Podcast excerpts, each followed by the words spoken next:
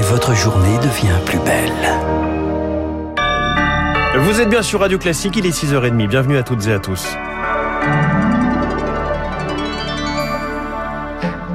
La matinale de Radio Classique avec François Geffrier. Et à la une ce matin, Charles Bonner, l'automobiliste touché par le tir d'un chasseur, est mort. C'est le parquet de Rennes qui l'a annoncé hier. L'homme de 67 ans circulait à Laillé, près de Rennes, quand il a été blessé par balle au niveau du cou. Hospitalisé depuis samedi. Il est donc décédé hier. La maire de la commune de Laillé, Françoise Louapre, fait part ce matin sur Radio Classique de sa colère. C'est un gros choc. Je pense qu'il est grand temps que euh, les chasseurs se remettent en question dans leur pratique. C'est d'abord une question de sécurité publique pour euh, des automobilistes, pour les habitants euh, des bourgs euh, ruraux, pour les promeneurs, pour les chasseurs eux-mêmes. Il va falloir de façon urgente que l'État et les préfets se saisissent de la situation. Il faut que la chasse évolue avec la société. Témoignage recueilli par Rémi Vallès. C'est un feuilleton qui dure le conflit sur les licences de pêche entre la France et le Royaume-Uni. Après une réunion hier, Paris estime que des écarts importants subsistent. Les discussions continueront la semaine prochaine. Le prix des denrées alimentaires est encore en hausse. C'est l'Organisation des Nations Unies pour l'alimentation et l'agriculture qui l'indique. Son indice des prix a bondi de 3% en un mois, plus 30% en un an. Une augmentation provoquée par les épisodes météo, par la reprise post-Covid, mais également par la hausse des prix de l'énergie, selon Mathieu Brun, responsable d'études au Club des Métères.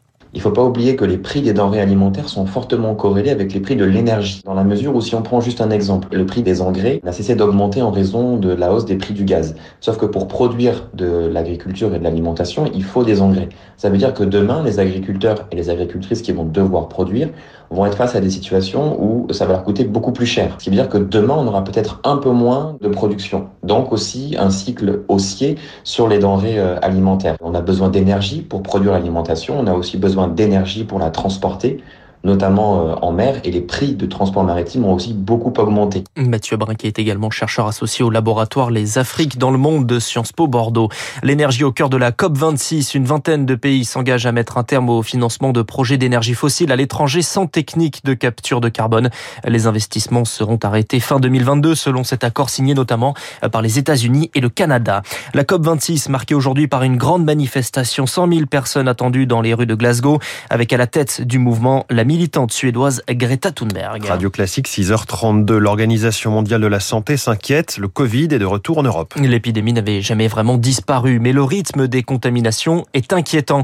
À ce rythme, l'OMS estime qu'il pourrait y avoir 500 000 morts supplémentaires d'ici février sur le continent, Pierre Collin. Oui, six semaines consécutives que les contaminations sont en hausse quotidiennement. 250 000 cas et 3600 décès en moyenne par jour en Europe. Tout le monde n'est pas logé à la même enseigne. Si la France semble plutôt épargné. En Allemagne, les chiffres sont inquiétants. Plus de 33 900 nouveaux cas en 24 heures hier, un record depuis décembre 2020. De nouvelles mesures de restriction ne sont pas à exclure. Le gouvernement parle d'une pandémie de non-vaccinés, car là réside le problème. Selon l'OMS, le taux de vaccination encore trop faible, 47% en moyenne sur les pays de la région européenne, ce qui explique également de fortes contaminations en Russie, en Roumanie et en Ukraine. Par ailleurs, les mesures sanitaires ne sont plus aussi drastiques qu'en 2020. Au Royaume-Uni, par exemple, il n'y en a presque plus depuis juillet et pour le moment, le gouvernement britannique ne compte pas faire marche arrière. Les explications de Pierre Collard. Pour le moment, la France est donc plutôt épargnée et ce grâce à la vaccination. La vaccination qui est obligatoire pour certaines professions, dont les soignants.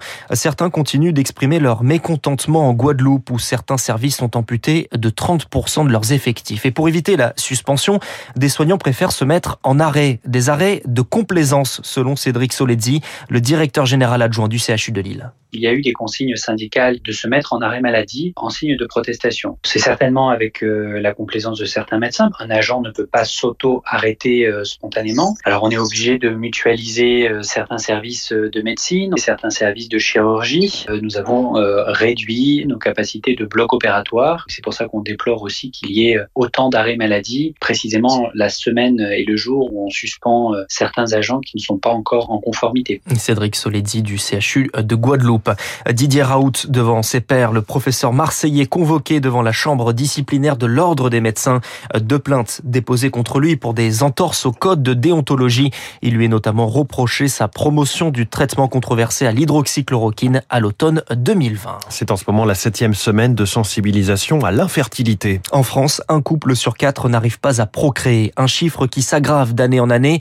Une infertilité qui provient pour un tiers des cas de l'homme. Un pourcentage qui risque d'ailleurs de s'aggraver dans les prochaines décennies, Rémi Pfister? Aujourd'hui, un homme produit moitié moins de sperme qu'il y a 30 ans. En plus de la quantité, c'est aussi la qualité des spermatozoïdes qui ont baissé.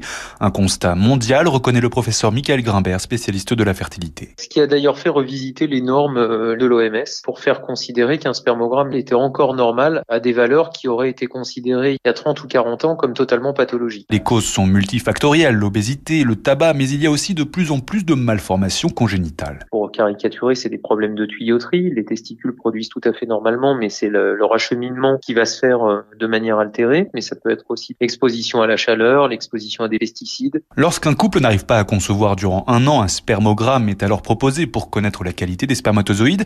Mais pour le professeur Samir Amama qui pilote le plan national sur la fertilité, la prévention doit aussi jouer un rôle. En parler dès le collège, parce que toute infection sexuellement transmissible peut altérer la qualité de la spermatogénèse. Le type de vêtements que nous portons, le jean serré, le maillot de boxeur, le moindre surchauffe testiculaire altère la spermatogénèse. Être mieux informé pourrait permettre d'anticiper des difficultés à avoir un enfant, car aujourd'hui, chaque tentative d'aide à la procréation a seulement une chance sur quatre d'aboutir. Les explications de Rémi Pfister.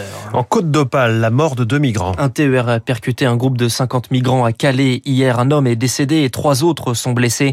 Dans le même temps, le corps d'un autre migrant retrouvé mort à 800 après une tentative de traverser de la Manche. De drame après une médiation du ministère de l'Intérieur pour mettre un terme à la grève de la faim de deux militants et un prêtre. Le prêtre a d'ailleurs annoncé hier avoir repris l'alimentation. L'enquête avance dans le Val d'Oise après l'agression d'un policier en civil dans un train.